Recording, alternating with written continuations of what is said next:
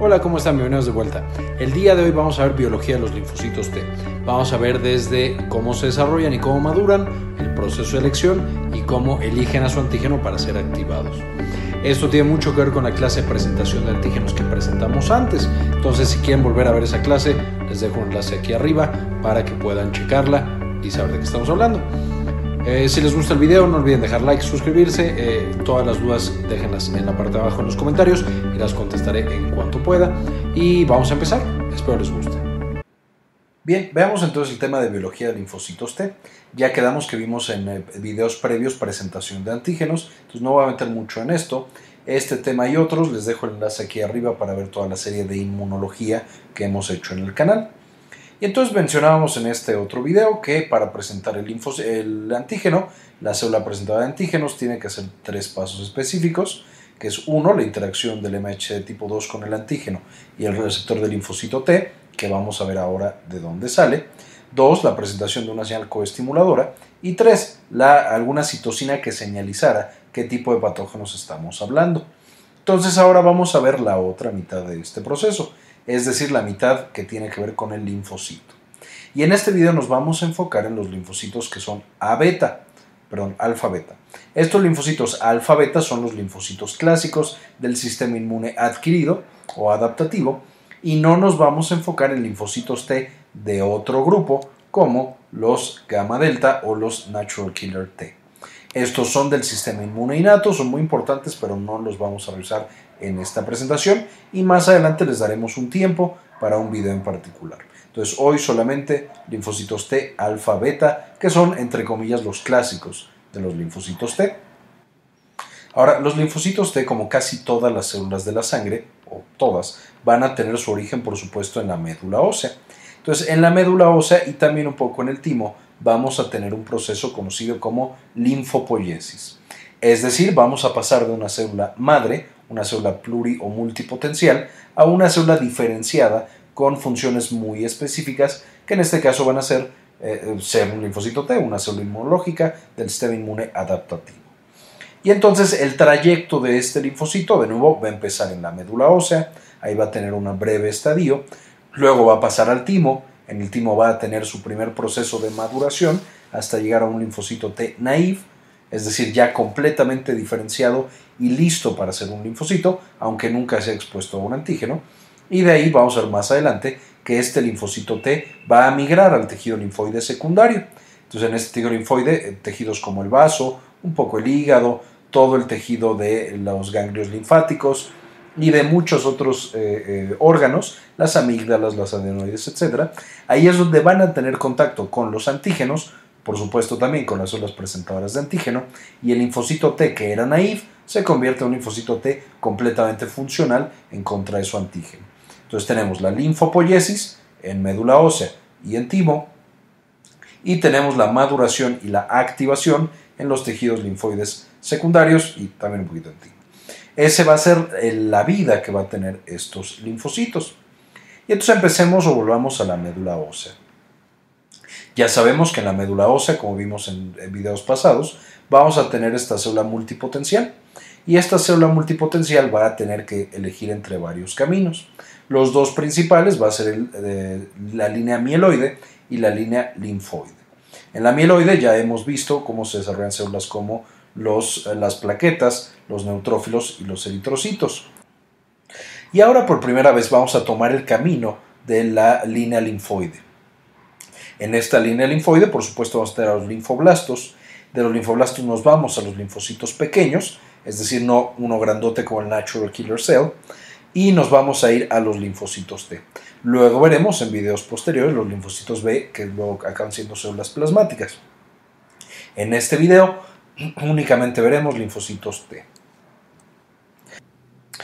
Entonces nuestra célula multipotencial tendrá que llegar hasta linfocito T, por supuesto pasando por varios órganos.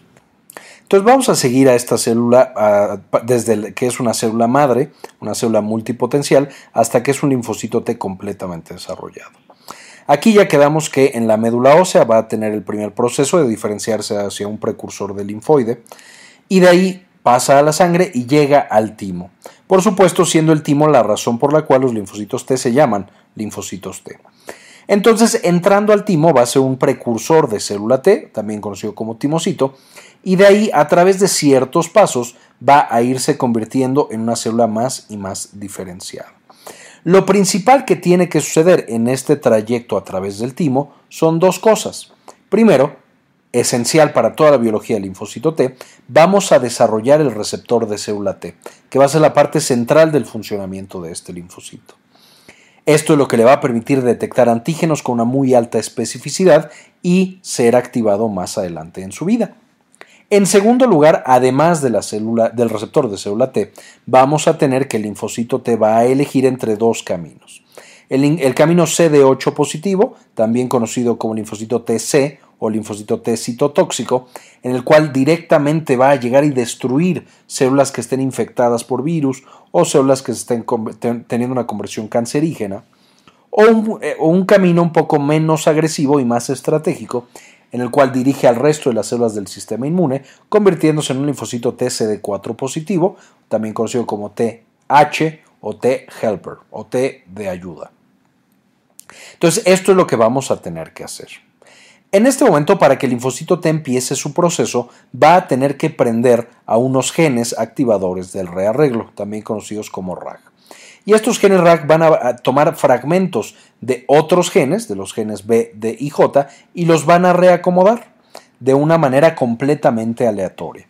Por ejemplo, pueden tomar D2 con J10 o pueden tomar D8 con J43 y de esa manera cada uno de los timocitos que entraron en el timo van a tener un arreglo diferente de sus genes B, D y J.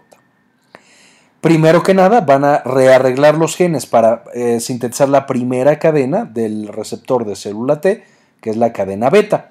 En este momento vamos a pasar de ser un timocito a ser una célula pro-T. La célula pro-T empieza con la síntesis de este receptor y también va a ser doble negativo en el sentido de que ni tiene CD4 ni tiene CD8.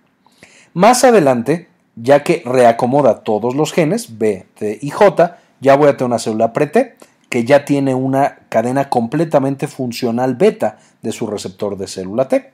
En este momento ya estoy cerca de ser una célula T completa y necesito probar que esté funcionando este receptor de célula T. Entonces, bueno, hay diferentes pasos, los vamos a ver más adelante. Habrá una clase particular para rearreglo y síntesis de este receptor, quedémonos en que primero lo prueba con una cadena falsa y luego hace una cadena verdadera de receptor de célula T alfa, teniendo ya la, tanto la cadena alfa como la cadena beta. Aquí vemos solamente tiene cadena beta y luego ya tiene la cadena alfa. Y en este momento para probar el receptor de célula T, que ya va a tener el rearreglo, la acomodación de la cadena beta y de la cadena alfa, vamos a tener que probarlo es decir, ver que éste está funcionando de una manera adecuada. Y para eso esta cadena tiene que probar antígenos o, reconocer antígenos que estén acoplados al complejo mayor de histocompatibilidad. Por lo que en este momento vamos a tener una célula doble positiva. Va a ser tanto CD8 positiva como CD4 positiva para poder agarrar todos los complejos mayores de histocompatibilidad que encontremos y probar todos los antígenos que pueda encontrar. Vamos a ver más adelante que esto hará la selección positiva y la selección negativa y los linfocitos que pasen esta dura prueba de selección van a poder ahora sí elegir su camino, ya sea CD8 positivo o CD4 positivo.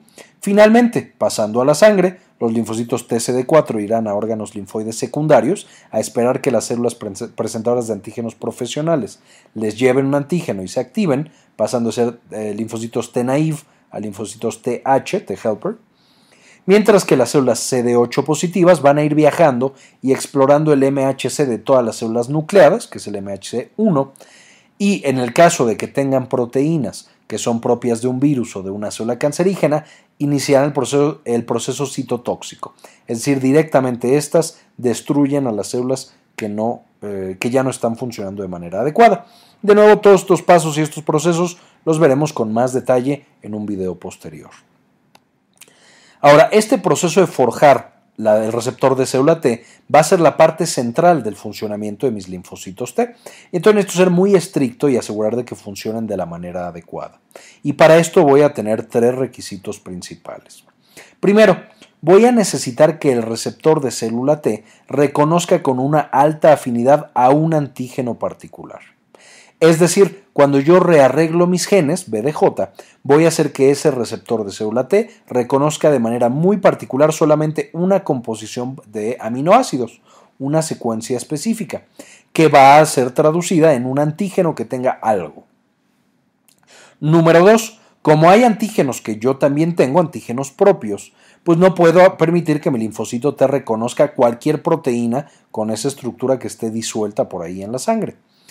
Necesito asegurar que mis células presentadoras de antígenos sean los que me traen ese antígeno, de manera que mi receptor de célula T que esté funcionando bien debe reconocer a estos antígenos, pero solamente cuando se le presentan a través de un complejo mayor de histocompatibilidad, ya sea el 1 o el 2, eso no importa pero tiene que ser a través de un complejo mayor de histocompatibilidad. Y finalmente, estos receptores de linfocitos T nunca deben ser reactivos contra antígenos propios. Esto significa que cuando yo libero a un linfocito completamente maduro, eh, naif pero maduro, este ya debe de haber pasado por un proceso en el cual yo me doy cuenta de que no reconoce ningún antígeno que yo tenga en mi cuerpo. Por supuesto, esta tarea es prácticamente imposible. Tengo millones de antígenos en el cuerpo. No todos pueden ser presentados. Sin embargo, la mayoría van a ser presentados y generan el mecanismo de tolerancia central. Ahora, esta recombinación genética, de nuevo ya quedamos que los linfocitos alfa y alfa beta van a recombinar sus genes BDJ. Y básicamente lo que hacen es que, ya habíamos quedado, que van a tomar diferentes partes del gen y lo van a acomodar en diferente orden. Es como si nosotros tomáramos los números del 1 al 4 y viéramos diferentes opciones para acomodarlos. Y cada uno de los que viera este video decidiera su propia manera de acomodar estos eh, genes. Entonces, yo voy a tener una persona que tiene 1, 2, 3, 4, otro va a tener 3, 2, 4, 1, otro 4, 1, 3, 2 y otro 4, 3, 2, 1. Todos de nuevo de manera completamente aleatoria generaron su receptor de célula T con una diferente secuencia. Ahora lo siguiente que tiene que pasar es yo me tengo que asegurar de que este receptor de célula T cumpla los requisitos que estaban mencionados en la diapositiva pasada, que reconozca un antígeno, que lo reconozca a través del complejo mayor de histocompatibilidad y que no reconozca antígenos propios.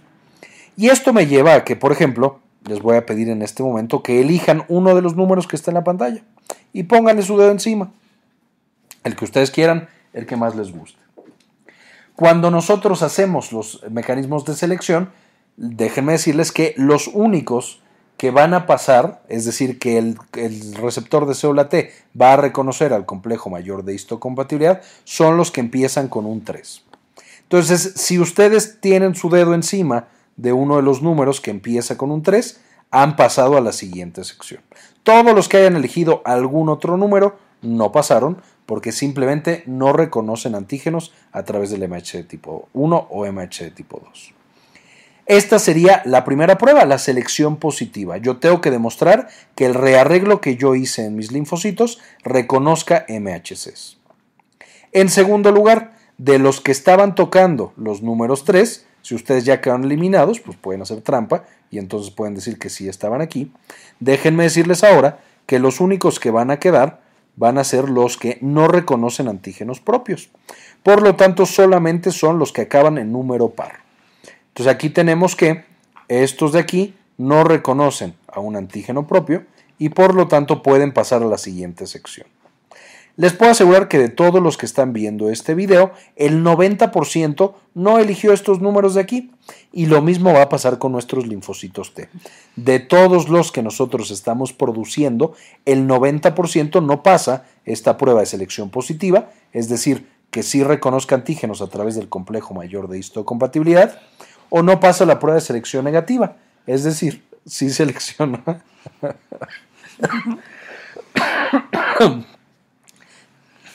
de selección negativa. Es decir, si va a reconocer antígenos propios y por lo tanto tienen que ser eliminados o generarían autoinmunidad.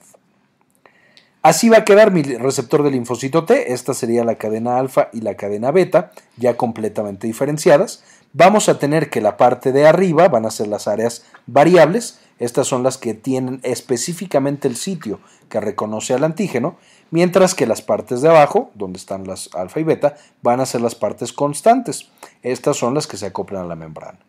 Como pueden ver, la cola de este receptor de célula T es realmente muy cortito, entonces voy a necesitar que el receptor de célula T siempre esté acompañado de otras proteínas, que esta, este es el receptor de célula T, y las proteínas son estas, epsilon, delta, gamma, epsilon y las cadenas Z. Todas estas son las que van a Todas estas son las que van a permitir la señalización intracelular de mi receptor de célula T. Finalmente, debido a eh, que, bueno, estas se abrevian como CD3 este, y de nuevo permiten la señalización intracelular. Ahora, todo este rearreglo que yo tengo en mi receptor de célula T va a permitir que va a permitir que mi receptor de célula T reconozca 1 por 10 a la 15 antígenos diferentes. Es decir, de todos los TCR que yo tengo en mi cuerpo, voy a reconocer 1 por 10 a la 15 patrones diferentes de aminoácidos acomodados de una manera específica, dando esta cantidad de combinaciones. Por supuesto, muchos de estos antígenos seguramente ni siquiera existen. A lo mejor hay secuencias de aminoácido que van a reconocer mis linfocitos T que nunca voy a estar expuesto a ellas o que no han sido inventadas todavía. La mayoría de los receptores de célula T en mi cuerpo no van a ser activados nunca por esta misma razón, pero es importante que yo los tenga para que yo esté listo para enfrentarme a cualquier péptido tóxico que yo pueda encontrar en mi vida. Aquí tenemos una vez más un esquema. Tenemos nuestro timocito, pasa a eh, inmaduro, ya tiene su receptor de célula T, CD8 y CD4, y entonces va a pasar eh, su proceso de selección positiva y selección negativa.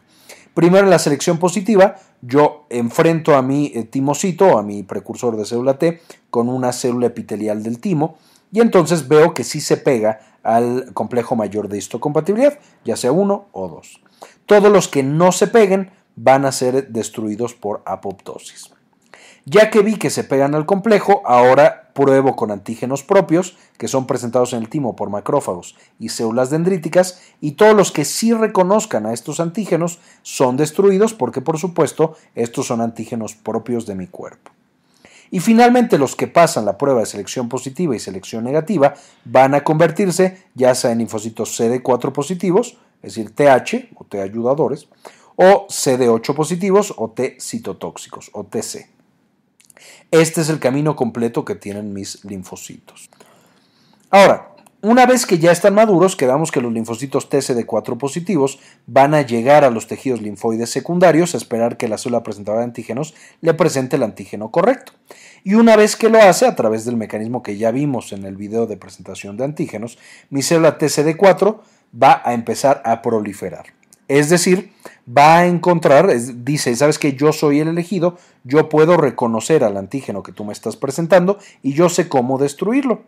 En ese momento la célula TH, eh, pasa de T naif a T ayudadora, va a empezar a secretar una gran cantidad de, interleucina 2.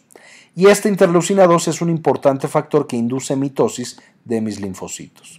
De hecho, esta interleucina 2 es lo que va a hacer que un linfocito se convierta en millones de linfocitos en mis ganglios linfáticos y luego cuando yo los toque cuando vaya al médico y me toquen los ganglios estén todos gordos e inflamados es debido a este proceso. Y en este momento nosotros tenemos un proceso de expansión clonal.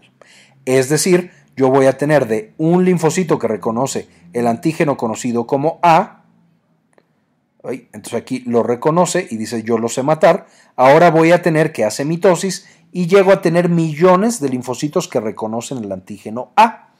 Todos van a ser una expansión clonal, es decir, o monoclonal. Es una sola clona, es un clon del, linfocito original que lograba detectarlo. Y estos linfocitos, ahorita vamos a ver, van a migrar a los tejidos para hacer muchas funciones, entre ellas liberar citocinas, que a su vez regresan a la célula presentadora de antígenos para aumentar la eficacia en la destrucción de patógenos van a eh, secretar, por ejemplo, interleucinas o interferones, ahorita lo vamos a ver más adelante.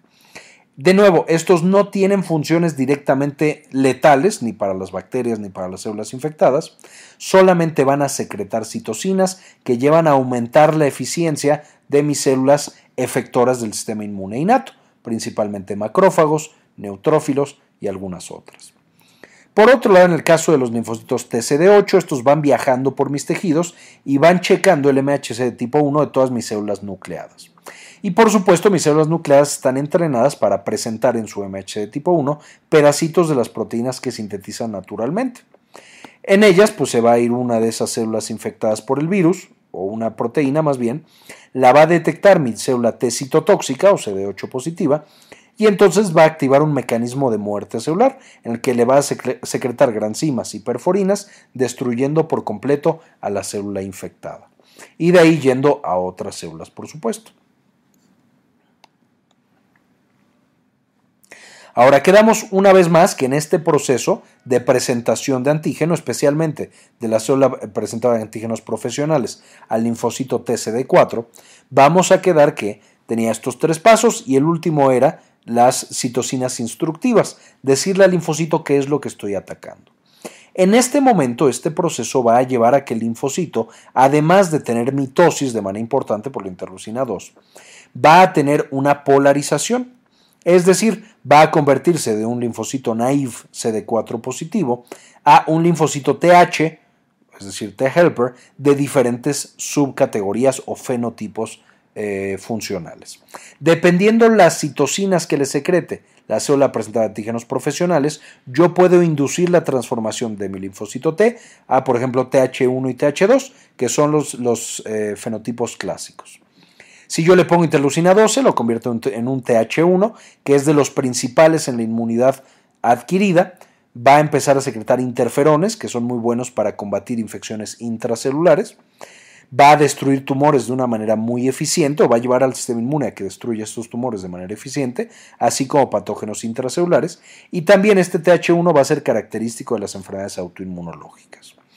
Por otro lado, el TH2 eh, va a ser inducido por la secreción de interleucina 4 por parte de esta célula y va a secretar a su vez también interleucina 4. Estos son los genes que va a ir expresando, por supuesto. Ya que tengo este fenotipo TH2, este es más bien específico para patógenos extracelulares y muchas veces para parásitos, también va a estar presente en alergia y en asma. Este es el que va a llevar también a los linfocitos B a secretar IgS, como vamos a ver más adelante. Cada semana hay eh, un fenotipo nuevo de linfocitos, dependiendo una vez más de las citocinas que le secrete la célula presentada de antígenos. Tenemos el TH17, que no estamos seguros que, para qué funciona, pero sabemos que eh, funciona bien para bacterias y algunos procesos autoinmunes. Hay otros, por ejemplo, que si le secretamos a esta célula citocinas antiinflamatorias, como el factor de crecimiento transformante beta, puede convertirse en T reguladoras.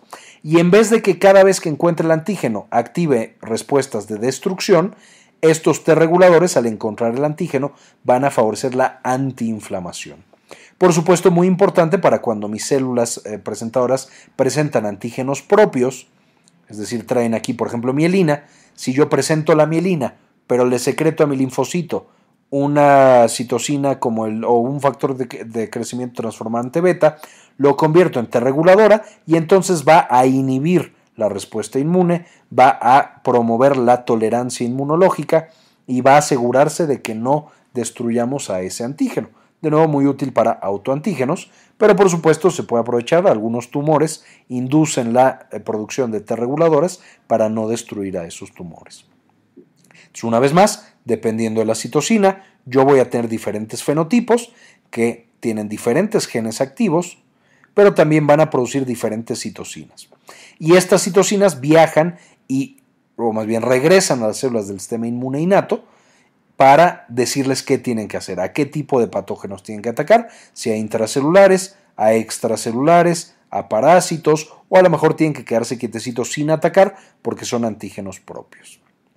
Finalmente, cuando yo activo a este linfocito T, no solamente lo voy a polarizar hacia TH1, TH2, TH7, TH23, etcétera, etcétera, sino que dependiendo qué tan fuerte interactúen o qué tan ávidamente interactúen con el antígeno, este linfocito T naif se va a convertir en diferentes tipos de linfocito T. No me voy a meter en todos los detalles, lo vamos a ver más eh, a profundidad cuando veamos memoria inmunológica, pero básicamente voy a tener linfocitos T de memoria, de memoria eh, efectora y completamente efectores. Estos que son completamente efectores van a viajar directamente al tejido donde están los patógenos y van a secretar citocinas en el tejido para asegurarse de que la respuesta inmune se mantenga y sea organizada. Y una vez que se, una vez que se dio la infección, es decir, ya que no hay patógenos, entonces estos van a ser sacrificados, hacen apoptosis y desaparecen. Por otro lado, en estos de acá, estos no van a viajar a los tejidos periféricos, van a quedarse muchas veces en tejido linfoide secundario o incluso en médula ósea y de vez en cuando en los tejidos. Y van a convertirse en linfocitos de memoria. Estos son mm, tienen una vida muy muy larga, pueden ser incluso acompañarnos el resto de nuestra vida, y lo que van a hacer es cada vez que se vuelva a exponer a concentraciones muy bajitas del antígeno, van a dar lugar, van a proliferar para dar lugar otra vez a linfocitos de efectores eh, eh, eh, tisulares y entonces controlar de manera muy veloz la infección. De nuevo, esto lo veremos más adelante cuando veamos memoria. Estos linfocitos T además van a llegar con los linfocitos B, que veremos en un video de linfocitos B esto con más detalle, pero van a facilitar el cambio de isotipo, es decir, cambiar de anticuerpos inmaduros anticuerpos maduros que son mucho mejores combatiendo las infecciones. Finalmente, ¿qué patologías nosotros encontramos de manera clásica asociadas a los linfocitos T? Por supuesto, eh, los linfocitos T participan en la inmunología versus infecciones y tumores. Entonces, siempre que tenemos una infección o un tumor, sabemos que los linfocitos T no están siendo capaces de controlar completamente ese proceso. Hay algunas otras patologías primarias, como el VIH, en el cual este virus tiene la capacidad a través del receptor CD4 de infectar a estas células, linfocitos T. Todas las enfermedades autoinmunes van a estar causadas en, en, su mayoría por los linfocitos T, van a participar de manera muy importante, y algunas reacciones alérgicas y de hipersensibilidad también van a estar facilitadas o causadas por linfocitos T. Ya iremos de nuevo viendo estas con más detalle cuando veamos patología por patología, pero en términos generales van a ser muy importantes para la salud y para la enfermedad en nuestras vidas estos linfocitos. Finalmente no puedo irme sin, sin agradecer muchísimo a nuestros miembros de Patreon que nos ayudan a soportar este canal y hacer cada vez más cosas. Eh, tenemos un nuevo miembro, Iván Josué Huachamín, un gran, gran saludo, ya le estamos mandando su libro. María Eugenia, por supuesto, y José Celarayan, que son ya miembros desde hace mucho tiempo, les mando un abrazo y un gran, gran agradecimiento. Les dejo algunos artículos y algunas referencias para que puedan consultar más esta información y les agradezco mucho por su paciencia. Bien, esto fue todo por el video de hoy, espero les haya gustado mucho. No olviden ver los otros videos de inmunología que ya tenemos subidos, les van a ayudar mucho a entender este, este video en particular.